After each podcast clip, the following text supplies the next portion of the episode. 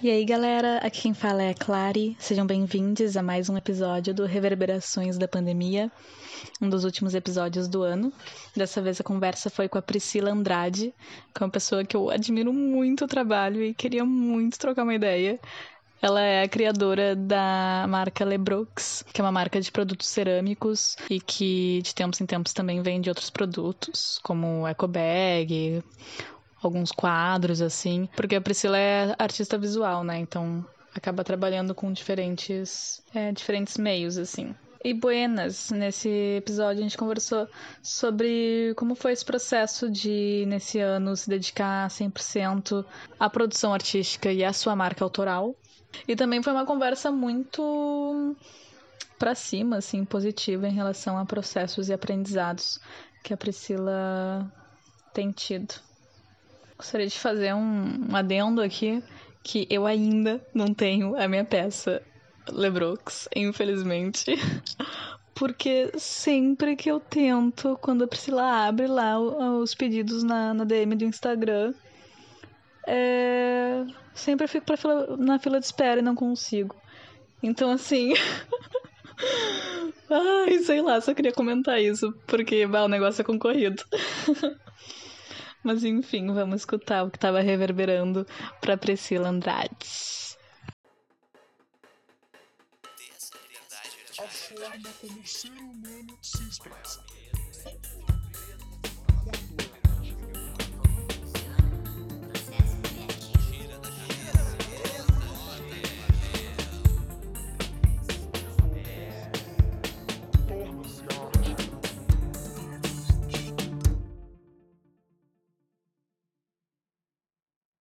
Bom, primeiro eu queria dizer que é um prazer estar no podcast, porque acho que assim como para ti, conversar faz muito bem. Eu sou uma pessoa super falante, comunicativa, e a primeira ideia que eu tive de isolamento foi ferrou, a minha vida social ferrou, porque eu gosto muito de conhecer gente nova, gosto muito de estar na rua, movimento, conversar, e eu pensei, putz, agora eu vou ficar longe das minhas amigas, então isso me deu um primeiro baque meio assustador, assim.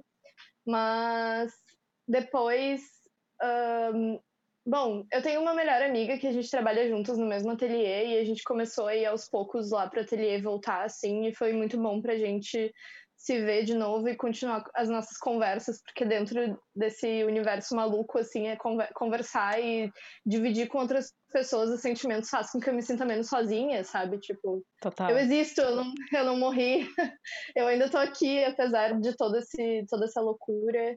E é muito bom para mim compartilhar e saber outros pontos de vista, porque às vezes, como uma pessoa ansiosa, eu me deixo levar pelos meus próprios pensamentos e nem sempre eles são os melhores.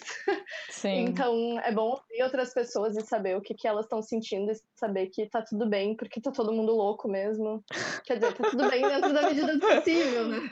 Sim, total, total. Boto fé. E como é que isso de, tipo, isolamento, assim, afetou a tua produção, né? Porque eu imagino que tu não tenha um forno de cerâmica em casa.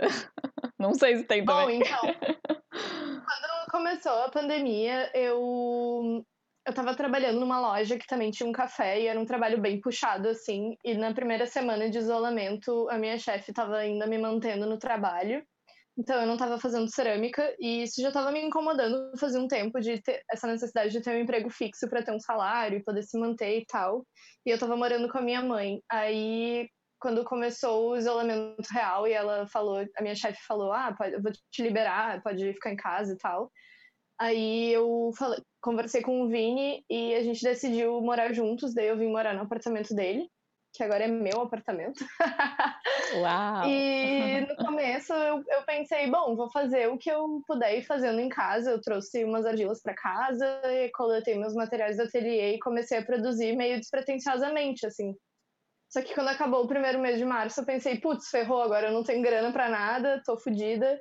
E continuei fazendo, assim, meio nervosa, meio sem saber o que fazer, só despretensiosamente fazendo, para não perder a prática. Aí passou um tempo, passou uns meses, e a minha chefe me chamou para voltar para a loja, porque eles estavam abrindo parcialmente, assim, tipo, em horário reduzido. E daí eu continuei trabalhando na loja. Só que eu comecei a ficar muito exausta e muito frustrada, assim, de não estar tá focando no que eu gostaria de estar tá fazendo, que é cerâmica. Tipo, eu amo trabalhar com o que eu trabalho e é isso que eu escolhi para fazer para minha vida. Então eu conversei com ela e pedi demissão. Uhum. Muito corajosa, pedi demissão no meio de uma pandemia. E eu pensei, bom, agora é comigo, eu vou ter que vou ter que ralar meu cu aqui. Não sei se eu posso falar palavrões no podcast. claro que pode. Mas aí sim começou uma produção mais focada, assim, tipo, voltar com, com as vendas e tudo mais. E eu sempre tento trazer um pouco do meu cotidiano no meu trabalho. Eu me inspiro muito em outras artistas mulheres também, e a conversa e a troca sempre me instiga mais. E como eu tava passando um tempo sozinha, né, tipo, não tava podendo ir no ateliê toda semana, eu comecei a ficar viciada em ouvir música demais, assim. E aconteceu um, até um acaso feliz que eu não sei se você sabe, mas a minha banda favorita é Paramore. A tri, eu não sabia. Eu não sabia, mas tipo assim, tu fala isso e eu olho pra, pro teu look agora e eu penso, tá, pode crer. Agora eu entendi. Esse cabelinho aí faz sentido. É, faz todo sentido. Aí a vocalista do Paramore, ela lançou um álbum solo uh, logo no início do ano, assim, no início da quarentena.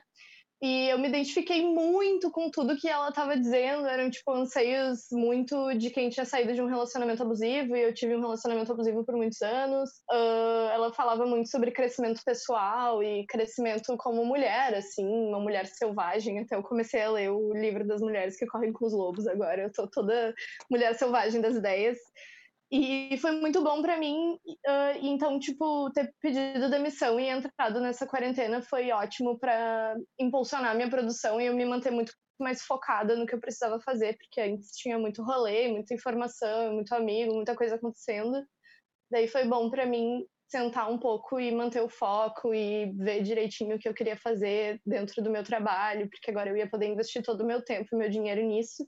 Uhum. Então, de certa forma, a quarentena foi ótima para mim, porque eu consegui focar e fazer as coisas que eu precisava fazer e que eu não estava conseguindo dar atenção necessária antes, sabe? Sim. Ai, foi um baita ato de coragem, assim, né? Decidir focar na tua cerâmica, na tua arte, assim. Eu não acho que seja um problema, quer dizer, é, uma, é um problema, né? Mas eu não acho que seja errado as pessoas terem outro emprego além de fazer sua arte, sabe? Eu não acho que isso faça com que alguém seja menos artista de forma alguma, assim. Não, com Mas ao mesmo tempo não, é muito corajoso porque... ter feito isso, né? Sim, eu precisava focar. muito ter tido um tempo de estar tá dividido entre os dois mundos para eu saber exatamente o que eu queria, sabe? Eu precisava ter tido esse tempo de confusão para depois esclarecer tudo na minha cabeça e pensar, não, agora eu acho que é o momento que eu tenho de investir meu tempo, minha força, meu dinheiro nisso. E claro, dá um desespero, eu ainda fico nervosa, tipo, será que esse mês eu vou conseguir vender? Será que esse mês eu vou conseguir produzir? Será que esse mês eu vou conseguir sobreviver? A gente não sabe, né? E Pri, olha só, entrando um pouco assim nisso da cerâmica, eu nunca mexi muito com isso, tá? Mas te contei assim que eu ia começar esse ano no Ateliê Livre, o curso inicial de cerâmica que eles têm, né? Porque uhum. assim, olhando de fora, eu acho a cerâmica e esse processo me parece algo muito poético, sabe? Essa coisa da mão na terra e o tempo das coisas e os elementos ali da natureza, né, que vão se transformando. Queria saber, um, ouvir um pouco assim se a, a, tua pira nisso e sei lá como é que tu acha que isso te atravessa e foi te afetando assim, tipo esse tempo que tu foi dedicando nas cerâmicas, se tu já parou para pensar em como é que isso afetou formas de tu perceber o cotidiano, sabe? Sim. Uh, logo quando eu entrei na faculdade, assim, nas primeiras aulas, eu não tinha a mínima ideia do que, que era cerâmica, porque a, o nome da cadeira na faculdade é Introdução ao Tridimensional, uma coisa assim. E daí eu pensava, o que, que será que é isso, né? O que, que será que a gente vai fazer? Aí na primeira aula, o professor dá uma bola de barro, assim, pra gente, e ele fala, ele apaga as luzes e bota uma música, e daí ele fica falando pra gente ficar mexendo naquilo e sentindo, e meio que entrando nessa piração e eu sou super agitada. Eu comecei a pensar, tipo, bah, nada a ver, isso aqui tá dando tudo errado, meu Deus! Só que a cerâmica, ela ensina muito sobre persistência e sobre deixar uh, desapego, sabe? Então, conforme eu fui persistindo naquilo, e o professor foi persistindo em mim, porque ele via que eu podia ter um potencial, né? E eu não via isso. Conforme eu fui persistindo, eu fui aprendendo que o barro ele tem a sua própria linguagem, o seu próprio tempo.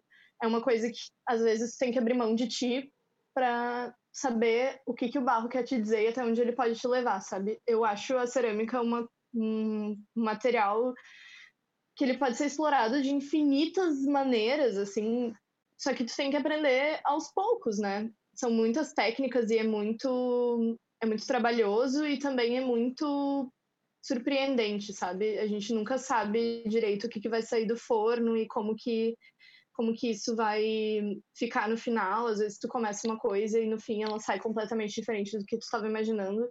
Então eu acho que trabalhar com cerâmica me ensinou muito sobre persistência, paciência, sobre autoconhecimento, sobre autocontrole. Me ensinou bastante sobre desapegar, porque às vezes as peças quebram, às vezes as peças dão errado, a expectativa sempre é muito baixa, mas é claro que agora que eu já tenho uma certa experiência, então eu consigo dar passos mais firmes e saber o que, que vai acontecer, sabe? Conseguir controlar melhor esse processo. Quando a gente está começando, é simplesmente um, uma surpresa, tu nunca vai saber, sabe? E trabalhar com coisas manuais, assim, sempre foi sempre fez parte da minha vida. Eu estudei numa escola de freiras quando eu era mais nova e a gente aprendia a tricotar e bordar e fazer tapete, essas coisas. Então eu sempre fui dos trabalhos manuais e até no ensino fundamental e no ensino médio eu me sentia meio estranha de falar, tipo, ah, eu queria fazer faculdade de artes e as pessoas ficavam, e o direito, e a medicina, e a engenharia, e eu pensava, não, eu quero trabalhar com as minhas mãos. Eu sempre fui muito do tátil, do fazer, sabe? Uhum. Até lendo nesse, nesse livro das mulheres que correm com os lobos, fala, fala um pouco sobre isso da mulher selvagem uh, usar as mãos para fazer amuletos e essas coisas. E eu me identifico muito com isso. Eu sempre fui habilidosa manualmente. Eu acho que eu não preciso mais ter vergonha de admitir isso pro mundo, né? Eu tô numa fase bem orgulhosa de mim e orgulhosa do que eu tô fazendo. Eu acho que isso é muito importante também. E a cerâmica me ensinou bastante sobre isso, sobre a gente se orgulhar no final, sabe? Porque dá muito trabalho quando dá tudo certo a gente fica, uh, eu fiz tudo certo! Uhul! Sim, ai que bom. E como é que tu consegue? Como é que tu consegue tipo equilibrar isso de fazer a tua arte, o teu rolê e ao mesmo tempo a preocupação de conseguir comercializar e vender aquilo, né? Porque às vezes essas coisas não necessariamente andam juntas, né? Acho que a maioria das vezes até não anda junto. Eu acho que por uma questão, às vezes, de sobrevivência, a gente tem que se vender um pouco, né? Claro que é que eu acho que uma coisa que sempre foi muito minha, assim, é de não perder os minhas, meus valores. E eu sempre bato muito na tecla do que eu gosto e das coisas que eu fui colhendo ao, com, ao longo do tempo, assim. Sempre tem umas referências que eu catei quando eu tinha 15 anos e voltam agora. Coisas que eu fui aprendendo durante a vida que elas vão ficando como uma bagagem, assim. E eu acho que as outras pessoas elas acabam se identificando com isso, principalmente. Às vezes não é uma coisa explícita que tá ali escrito assim na capa do trabalho, mas é todo aquele sentimento que tá guardado e que veio junto e que ele tá ali, ele persiste, ele tá escondido em algum lugar e daí quando a outra pessoa vê, ela identifica com, com o terceiro olho, sabe? Tipo, sei lá, com uma visão de fora, ela acaba se identificando e trazendo para a própria realidade dela e acaba trazendo uma outra verdade, assim como esse álbum que eu citei no início. Eu tive um. Eu me identifiquei muito com o álbum. Eu pensei, nossa, parece que ela tá escrevendo a minha vida ali naquela música. Só que eu tava vendo de fora, né? Tipo, eu não, eu não tava junto com a pessoa que escreveu. Uhum. E eu acho uhum. que acontece muito isso com o meu trabalho. Assim, as pessoas elas se identificam com essas mazelas humanas e com as alegrias e com os crescimentos. E é meio isso, assim, eu acho que acaba se unindo porque as pessoas se identificam. É que eu tenho muito um eu vim de uma realidade que não tinha muita grana, assim, desde criança eu sempre fui do fazer por, por si, assim, fazer com o que tiver, pra, porque eu não tenho grana para comprar, sabe? E agora que eu tô começando a ter uma estabilidade financeira, eu não posso esquecer de continuar com o meu lema, que desde quando eu comecei o projeto eu sempre falava, que as pessoas têm que comprar porque elas se identificam e não por impulso, não por não comprar por comprar. Eu não quero que o meu trabalho seja um objeto que está jogado ali na estante, sabe? Uhum. Porque eu, eu coloquei muito valor, muita estima, muito trabalho naquilo e eu gostaria que as pessoas comprassem porque elas se identificam, porque elas gostam. E geralmente é o retorno que eu recebo é de que as pessoas se identificaram e gostaram e elas querem ter aquilo com elas também. isso é muito massa, sabe? Muito importante para mim. Sabe que. Ai, vou fazer uma conexão que não espero que não pareça aleatória, assim. Mas. Não. já que você tá lendo assim. Criadora eu... do podcast. já que você tá lendo Mulheres que Correm com Lobos, eu acho que até acaba se conectando, assim, com um lance meio de mágica, de fé cênica, de, da, da confiança que tu coloca em ti, de tipo poder ser autêntica confiando em si, em si mesma e que isso um, transpassa, né? As pessoas percebem de alguma claro. forma. Então, talvez nem todo mundo vá gostar da cerâmica e nem todo mundo queira comprar o trabalho, mas é isso aí mesmo, porque fazer na tua verdade e vai alcançar, fazer tudo bonitinho, né? Fazer um editorial caprichado, enfim, se dedicar. Com certeza. Mas que daí vai chegar em quem for para chegar, assim, sabe? Exato. Eu sempre recebo muitas mensagens de meninas, principalmente eu tenho muitas clientes mulheres, e eu sempre fico muito feliz de conhecer outras mulheres, de poder conversar com outras mulheres. Eu tenho muitas amigas que eu conheci pelo acaso, assim, e que acabaram se tornando peças fundamentais na minha vida. Eu comecei a andar com umas, umas gêmeas, e essas meninas, elas transformaram a minha vida, assim, sobre mulher que acredita em si. Eu tinha saído de um relacionamento muito fodido, assim, eu tava um caco, e de repente eu comecei a conhecer várias pessoas que foram me influenciando a ver o que, que tinha de bom em mim, e eu comecei comecei uma jornada meio solitária, assim. Em 2017 foi essa jornada solitária eu comecei uma jornada de tentar me conhecer, sabe? Tipo, bah, eu não vou ter como fugir de mim, então eu vou ter que me dar bem comigo mesma. E eu acho que acontece que a gente influencia outras mulheres a serem assim também. E eu fico muito feliz de, de que isso chegue em outras pessoas e que elas sintam isso e que elas se sintam confortáveis até de contar coisas para mim. Às vezes as, as clientes me contam coisas e eu fico muito. Que bom que tu me falou isso, que tu se abriu e que tu foi vulnerável, porque ser vulnerável também é muito forte, sabe? Muito corajoso. Eu acho isso muito bala. E hum, tem alguma coisa no teu processo criativo que tu acha muito peculiar, assim, tipo, bah, eu faço isso? Ai, não sei. Eu sou. Meu processo criativo é muito maluco. Eu tô sempre em todos os lugares ao mesmo tempo. Uh, eu sinto que o meu processo criativo ele vai mudando conforme eu vou mudando, claro. E ter entrado numa quarentena, ter ficado em casa, eu acho que me conectou com uma coisa que eu sempre quis ter, que era tipo um sonho de morar sozinha, ter minha casa, esfregar o meu próprio chão e fazer minha própria comida. E eu acho que isso influencia muito no meu processo criativo, assim, porque eu me sinto mais dona do que eu tô fazendo, sabe? Eu comecei a fazer uns pequenos vídeos, assim, eu já fazia isso, na verdade, tipo, pequenos vídeos e fragmentos assim do dia a dia, só que eu meio que não usava para nada e daí eu resolvi começar a compilar esses vídeos e às vezes eu meio que encontro coisas e detalhes sobre sobre mim, sobre o que eu penso, sei lá, sobre o que eu tô sentindo naquele dia, acabo encontrando nesses mini vídeos, nesses compilados que eu andei fazendo. E até, uh, às vezes eu deixo o celular gravando umas conversas, ou, tipo, gravando quando eu tô, sei lá, passando um café, e depois eu pego esses áudios e e fico ouvindo para ver se sai alguma coisa dali. Então, isso foi uma coisa inovadora no meu processo criativo. Eu comecei faz umas duas semanas já.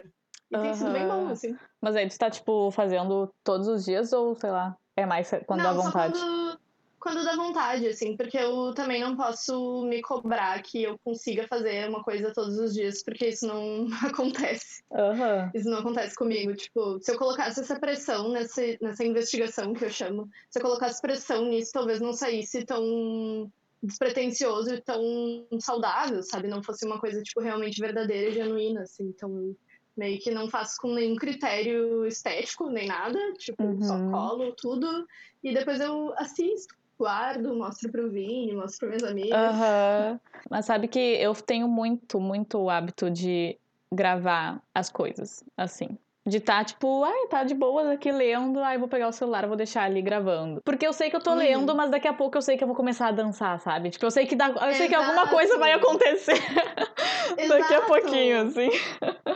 É como se a gente fosse o nosso próprio Big Brother, sabe? Tipo, pretensiosamente a gente deixa a câmera ali, eu até esqueço que eu tenho celular, de repente eu volto um tempo depois e ele tá ali, ele capturou coisas muito genuínas do meu dia a dia, sabe? Brincar com meu cachorro, sei lá, alguma bobagem que eu faço, rolar no chão, fazer uma yoga. Sim. E daí isso é muito bom, sabe? Porque daí a gente consegue ver coisas que a gente normalmente não veria, sabe? E é Bem muito massa. bom de assistir depois, né? Teve um, uma semana atrás aí que eu tava super mal, assim, me sentindo tri torta, oh. desconectada, assim, Ai. sabe? E daí, Sim. e daí eu decidi fazer um skincare.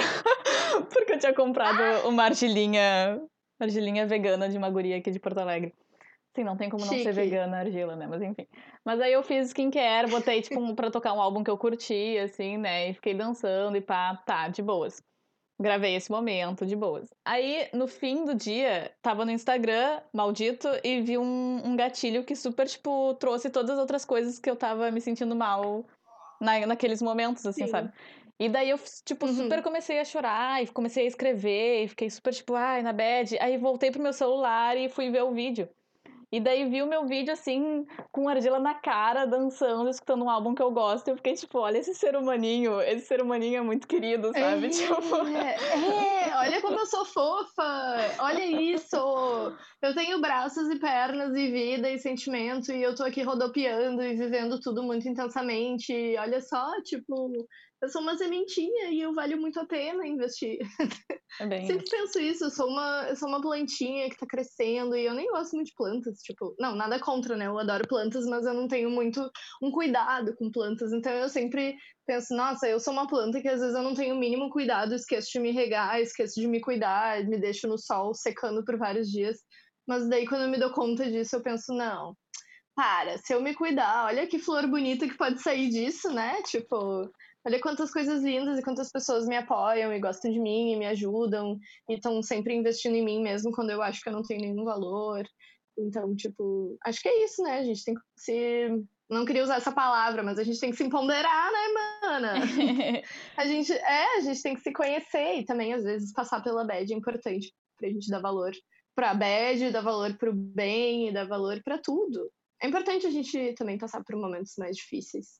Eu valorizo esses momentos. É, não tem como não passar, né? Faz parte de estar tá vivo, assim. Mas eu acho que a questão é conseguir ser gentil consigo, sabe? Sim, exatamente. Ser mais caridoso consigo mesmo. A minha amiga sempre me fala isso que eu, quando eu tô numa bad, eu sempre fico me jogando para baixo, sempre fico me lamentando, e ela sempre fala, por que, que tu não conversa contigo como tu conversa comigo, sabe? Olha quantas coisas legais tu me fala, fala essas coisas para ti, e daí eu fico, é, é verdade, vou fazer isso. Obrigada, amiga, pelo conselho. Muito boa. É, né? Então eu acho que a peculiaridade que tem no meu processo criativo, não sei, ouvir música e do nada levantar e começar a dançar. Eu sou muito de ouvir música, eu gosto muito, eu tô sempre ouvindo. Então eu acho que às vezes eu paro. É, na cerâmica tem isso, né? Tu tem que respeitar o tempo do barro. Então às vezes eu paro de trabalhar um pouco e começo a dançar e fazer umas loucuradas, daí vou limpar a casa, daí volto sempre também eu tento desenhar antes do que eu quero fazer, tipo, tentar botar as ideias no papel e acaba que vira uma riscalhada, uma coisa muito louca, e daí eu nem sei o que é aquilo, e quando vê, ah, olha só, dá pra utilizar isso ou aquilo nesse trabalho. Gosto. Aham, uhum. que fera. Quanto tempo tu leva em média, assim, sei lá, pra fazer uma. Deve variar muito, assim, né? Mas uma cumbuca. É, bem variado. é que depende muito, assim, depende da técnica que eu vou usar para construir essa peça, depende também das condições climáticas. Se tiver muito úmido, não vai secar nunca e demora séculos. E às vezes tem peças que eu tô muito empolgada para fazer, então eu faço em uma semana, já tá pronto. E tem coisas que levam mais tempo, porque às vezes eu tenho que escarafunchar ali nos sentimentos que eu não tô muito afim, que não é muito legal. E às vezes dá uns, uns brancos também. Fico sem ideia, não sei direito o que, que eu quero falar, e daí eu tenho que dar um tempo de trabalhar. Inclusive, agora eu estabeleci que quarta-feira sempre é minha folga para eu ficar de boas e ter um tempo, tipo, sem fazer nada e não pensar nas cerâmicas porque senão eu fico muito ansiosa e eu acabo ultrapassando o tempo que eu tenho que levar nas, nas peças, porque, como eu falei já, o barro tem muito um tempo próprio, assim, e se a gente não respeitar isso, acaba que a gente não chega num resultado que é agradável, sabe? Mas isso do tempo próprio do barro, então, tipo assim, é mais de, ai, tem que dar uma segurada na ansiedade para não ir ali mexer antes de ser a hora de mexer, assim. Tem esse lance. Exato, mas também tu não pode ser ansioso demais e, tipo, sei lá, travar, que é uma coisa que acontece às vezes comigo, eu fico travada e quando eu volto para aquele trabalho, ele já passou do tempo de mexer, já, já tá seco demais, já perdi o tempo de fazer algum efeito que eu gostaria uhum. de usar algum outro material que eu gostaria. Então, eu tenho que estar sempre prestando atenção. O barro ele é muito único, assim. Inclusive, eu acho que todas as aulas de iniciação é pra gente não ter expectativas, é pra gente só escutar o que, que o barro vai trazer de volta pra gente, sabe? Pra gente ir aprendendo a mexer com essa ferramenta. Mas isso, então, de ficar mais em casa, Ai, não sei, é difícil, né? Porque acaba ficando sempre em casa, deve ficar o tempo. Tipo, eu fico sempre o tempo pensando nas mesmas coisas, assim, dependendo da, de qual é a ansiedade. Muito, eu sou, nossa, eu penso demais, eu sou muito pensativa, eu penso o tempo todo, e às vezes uh, eu tô em casa, assim, e daí eu começo a fritar naquilo que eu tenho que fazer. Mas agora, já faz um, acho que um mês mais ou menos, que eu estabeleci umas regras para mim mesma, porque eu sou meio reckless, assim, não tenho regras, eu faço tudo a hora que eu quero, não sei o quê, e eu percebi que isso estava me atrapalhando um pouco, então eu estabeleci dias e horários para pensar em trabalho. E depois disso, eu sou obrigada a me concentrar no que eu estou fazendo, que seja qualquer outra coisa. posso estar fazendo uma pintura e eu não vou colocar a expectativa de que ela vai ficar boa, ou eu posso estar passeando com meu cachorro ou lendo um mangá e eu não vou pensar sobre o trabalho para não ficar nervosa e ficar toda aflita, assim. Eu até estava um pouco aflita essa semana porque eu preciso terminar as coisas pro pro próximo lançamento, mas aí ontem eu conversei com a minha melhor amiga e fiquei mais calma, fiquei, não, né? É isso, tem que dar uma aguentada aí, porque senão a gente fica surtado, sabe? Eu sempre quero entregar tudo impecável, então eu acabo colocando uma certa pressão demais em mim. E daí eu tenho que conversar comigo mesma e falar: calma, querida, uhum. tá tudo bem. Sim. Ninguém tá esperando nada, sabe? Uma coisa que eu sempre falo pra minha amiga, que às vezes a gente se frustra com alguns, algumas coisas na cerâmica, eu sempre falo para ela uma coisa que já falaram para mim, que é muito real. As pessoas não têm noção, tipo, as pessoas que não mexem com cerâmica, elas não, não têm ideia de qual foi o trabalho para chegar até aqui, sabe? Então, qualquer, não qualquer coisa, né? Mas, tipo, a maioria das coisas que a gente for apresentar aqui pra gente não tá 100%, as pessoas vão achar lindo, vão achar perfeito, vão gostar, vão se identificar. Então, não tem por que a gente ficar se cobrando uma perfeição divina, sabe? Então eu às vezes falo isso pra ela e daí eu falo pra mim também, tipo, uh -huh. tá tudo bem, tá tudo bem. Na hora que for sair, vai sair, todo mundo vai gostar e é isso. eu acho muito boa essa ideia de, tipo, ter os seus, ter os seus horários pra, tipo, pensar em trabalho e, e trabalhar também de uma forma mais. Um com mais qualidade, assim, né? Tipo, ao invés de em vários momentos do dia estar vendo um filme e ficar ali no fundo pensando sobre isso, tipo. Nossa. Claro que o filme, de algum modo, talvez depois ele vai refletir em alguma coisa, né? Tipo, a gente nunca tá desligada e fragmentada, né? Mas, tipo, ah, isso de dar um tempo, de ter um momento de qualidade para pensar nas coisas, sabe? Tinha uma época que a minha psicóloga me Sim. falava que eu precisava fazer todos os dias de manhã, assim, era uma época que eu tava estagiando e tal. Ela dizia que eu precisava começar a fazer uma reunião comigo mesma, sabe? Não esperar só a reunião de trabalho, enfim, mas fazer, tipo, uma, antes de tudo, fazer uma reunião comigo mesma, assim, de quais são as coisas que precisam ser feitas. Exatamente. Eu tenho muito um teto de absorver referências o tempo todo e tal, o tempo todo anotando coisas, ideias. E, e eu comecei a assistir Twin Peaks um, um tempo atrás. E Ai, eu, eu comecei que é a perceber que Twin Peaks é uma série, é uma série do David Lynch, que é um diretor todo maluco, e é uma série toda uh, é uma série uh, meio investigativa, só que ela é meio louca e tem rolê de droga e rolê de sonhos e uns mundos paralelo, umas paradas muito malucas, assim. e eu tava assistindo aquilo no começo e eu tava pensando o que, que eu vou expressar esse, essa série para o meu trabalho? Tipo, o que, que eu vou poder catar de referência? O que, que eu vou fazer? Será que eu faço uma série inspirada em Twin Peaks? Será que eu faço não sei o que, não sei o que? E daí eu percebi que eu não estava aproveitando a série porque eu estava passando mais tempo pensando no que, que eu poderia fazer a partir daquilo. Uhum. Aí eu decidi que eu não ia fazer nada. Eu decidi assim, então tá, a gente vai só assistir Twin Peaks sem pensar em nada, a gente vai prestar atenção na série, vai ouvir o que eles estão falando e não vai fazer nada de Twin Peaks no trabalho, até porque é meio clichê, várias pessoas já fizeram.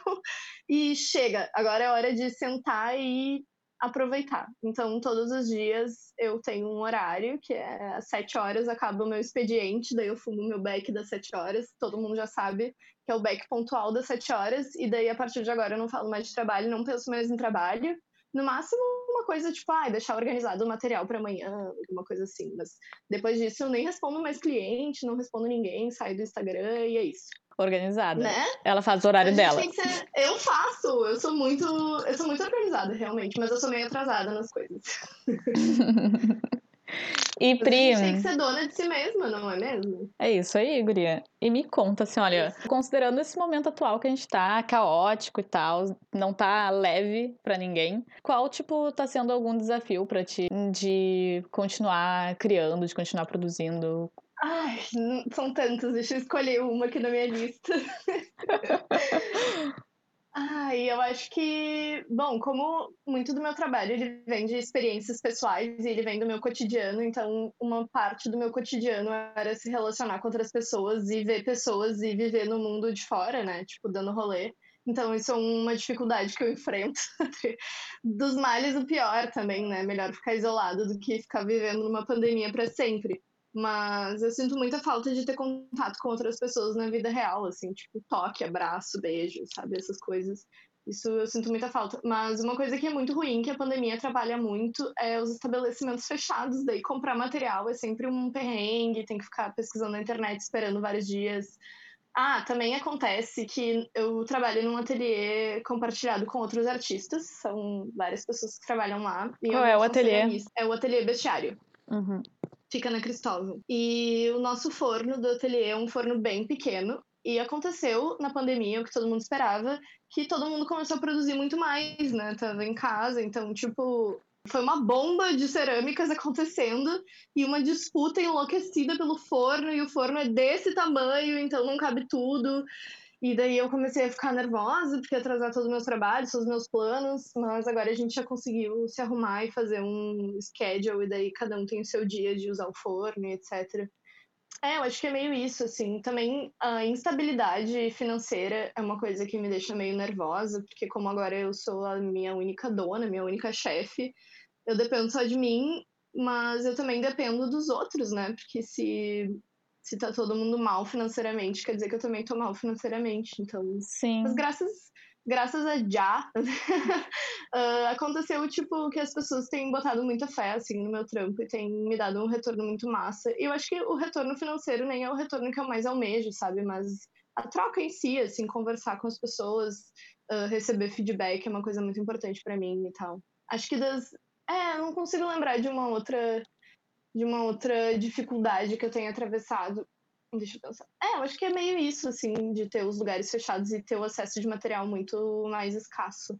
Mas eu também tenho visto, tipo, meio que fugindo do assunto, mas eu tenho visto que os artistas têm ficado cada vez mais fodas, assim. Eu sigo uma galera no Instagram e no Twitter, uns artistas até, tipo, de outros países, e eu tenho achado o movimento artístico muito foda. A galera tem produzido coisas muito legais, e eu fico muito orgulhosa de estar vivendo nesse, nesse mesmo tempo que esses outros artistas fodas e também estar me tornando uma artista foda. Uhum. Pena que desse jeito, né? Pena que no meio de uma pandemia e que tá um monte de gente se ferrando. Sim, sim.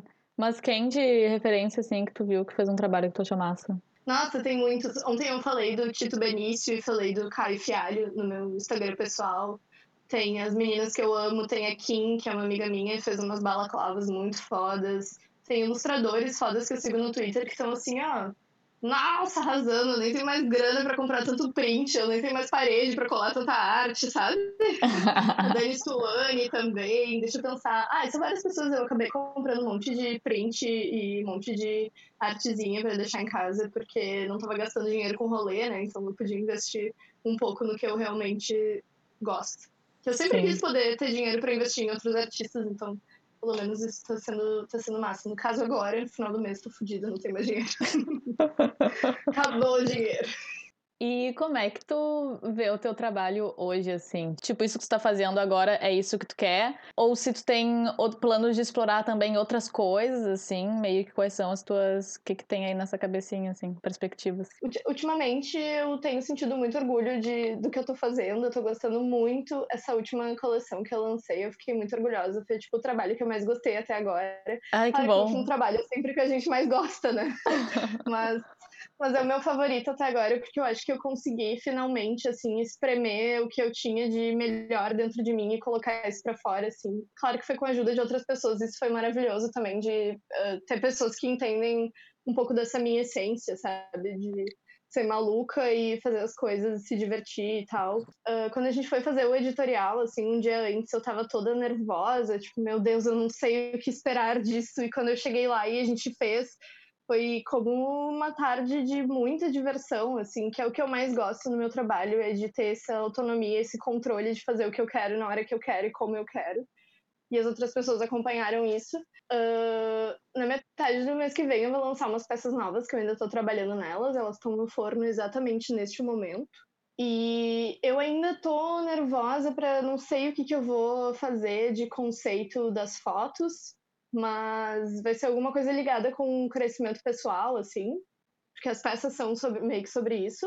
E depois que eu lançar essas peças, eu tô pensando em talvez lançar umas camisetas, mas eu ainda não sei direito, porque eu quero fazer uma coisa de cada vez, porque eu fico muito empolgada com muitas ideias, e eu quero fazer tudo e acaba que eu não consigo fazer nada. Uhum. E agora que eu tô levando tudo bem a sério e bem direitinho, eu tô tentando uh, dar o meu melhor. Então, primeiro eu vou esperar as peças saírem do forno, vou olhar para elas um pouco, vou pensar sobre o trabalho, vou desenvolver o conceito das fotos e daí vou fazer fotos e lançar. Acho que na metade do mês que vem, porque o mês que vem já começou agora, a gente já tá no mês que vem. Uhum. Então, é. E também uh, em dezembro é tipo o mês que mais tem vendas, porque as pessoas gostam muito de dar presente de Natal e essas coisas. Então eu começo a produção de dezembro já em outubro. Então, no próximo mês de outubro, eu vou estar começando uma, uma produção muito grande para lançar tudo em dezembro. Ai, que massa Esses que está, que massa que está respeitando, entendendo o teu tempo nas coisas, assim, né? De tipo, ai, primeiro fazer isso, depois Sim. ver se quer outra coisa, enfim. Eu sou muito crítica com o que eu vou entregar para as pessoas. Eu quero que as pessoas vejam o melhor daquilo que eu suei pra caramba para fazer, sabe? Então eu a gente está pensando ainda como que vai ser feito, como que a gente vai lançar esses produtos, etc. E daí em dezembro vai sair uma collab muito foda que eu tô muito orgulhosa já, nem comecei, já, já estou amando. Ai, ansiosa para ver. Sim, vai ser muito legal. Ai, guria, estamos chegando no fim, então queria saber se tem mais alguma coisa que tu gostaria de dizer aí pro pessoal, algum recado. Mensagem de paz. Ai, eu me diverti tanto. Foi tão curta a nossa, nossa conversa. Queria ter conversado mais horas. A minha mensagem... a minha mensagem para os ouvintes é que se conectem consigo mesmos, cuidem de si, façam um exercício, um skincare, sei lá, qualquer coisa que vocês gostem de fazer e que façam vocês se sentirem bem principalmente se conectem com artes, desenhem, façam cerâmica, façam crochê, sei lá, o que tiverem a fim de fazer, o que tiver perto de vocês, façam, porque o fazer manual é muito, eu não sei, mas eu acho uma cura, assim, tipo, todos os meus problemas eu canalizo em fazer com as minhas mãos e acabo saindo uma pessoa muito melhor daquele buraco que eu tava. Então é isso, minha mensagem é sigam a Lebrooks. Ah! Sigam a Lebrooks, comprem arte, façam arte, tentem tirar o melhor disso e não olhem muitos noticiários. Eu andei meio. meio. Uh, como é que é a palavra? Alheia, Alheia às televisões e notícias para não ficar maluca também. E não deixem isso consumir vocês, a gente vai sair dessa juntos. Ai, socorro, ninguém larga a mão de ninguém. Era, era bem assim, né, que falavam. Era. E no fim tava todo mundo sem encostar as mães, porque não pode encostar as mães. Encoste e depois passar o congel. Exatamente. Ai,